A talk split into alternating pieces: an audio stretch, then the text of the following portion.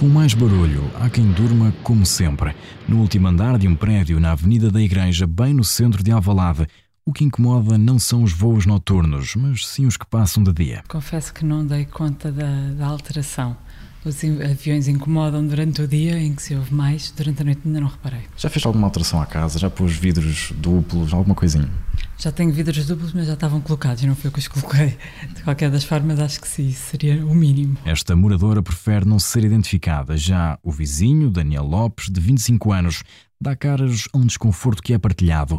Durante o dia, os aviões incomodam-no mais, ao ponto de não ouvir a televisão. Nas horas de sono não tem impactado a minha vida.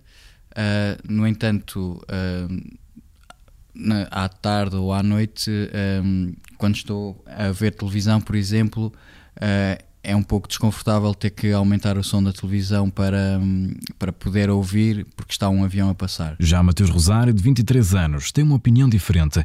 A passagem noturna dos aviões incomoda e até o faz acordar mais cedo. Desde que a medida foi implementada, uh, percebi que há um impacto negativo, me causando desconforto, principalmente quando o meu sono entra no sono mais leve, ou seja, quando estou a acordar. É, percebo que acordo mais cedo, porque os aviões estão a passar e já estou próximo da hora de acordar, mas acordo com o barulho dos aviões. O barulho pode chegar de dia ou de noite, mas entre os moradores de Alvalade há uma certeza: a proximidade do aeroporto Humberto Delgado tem impacto na qualidade de vida.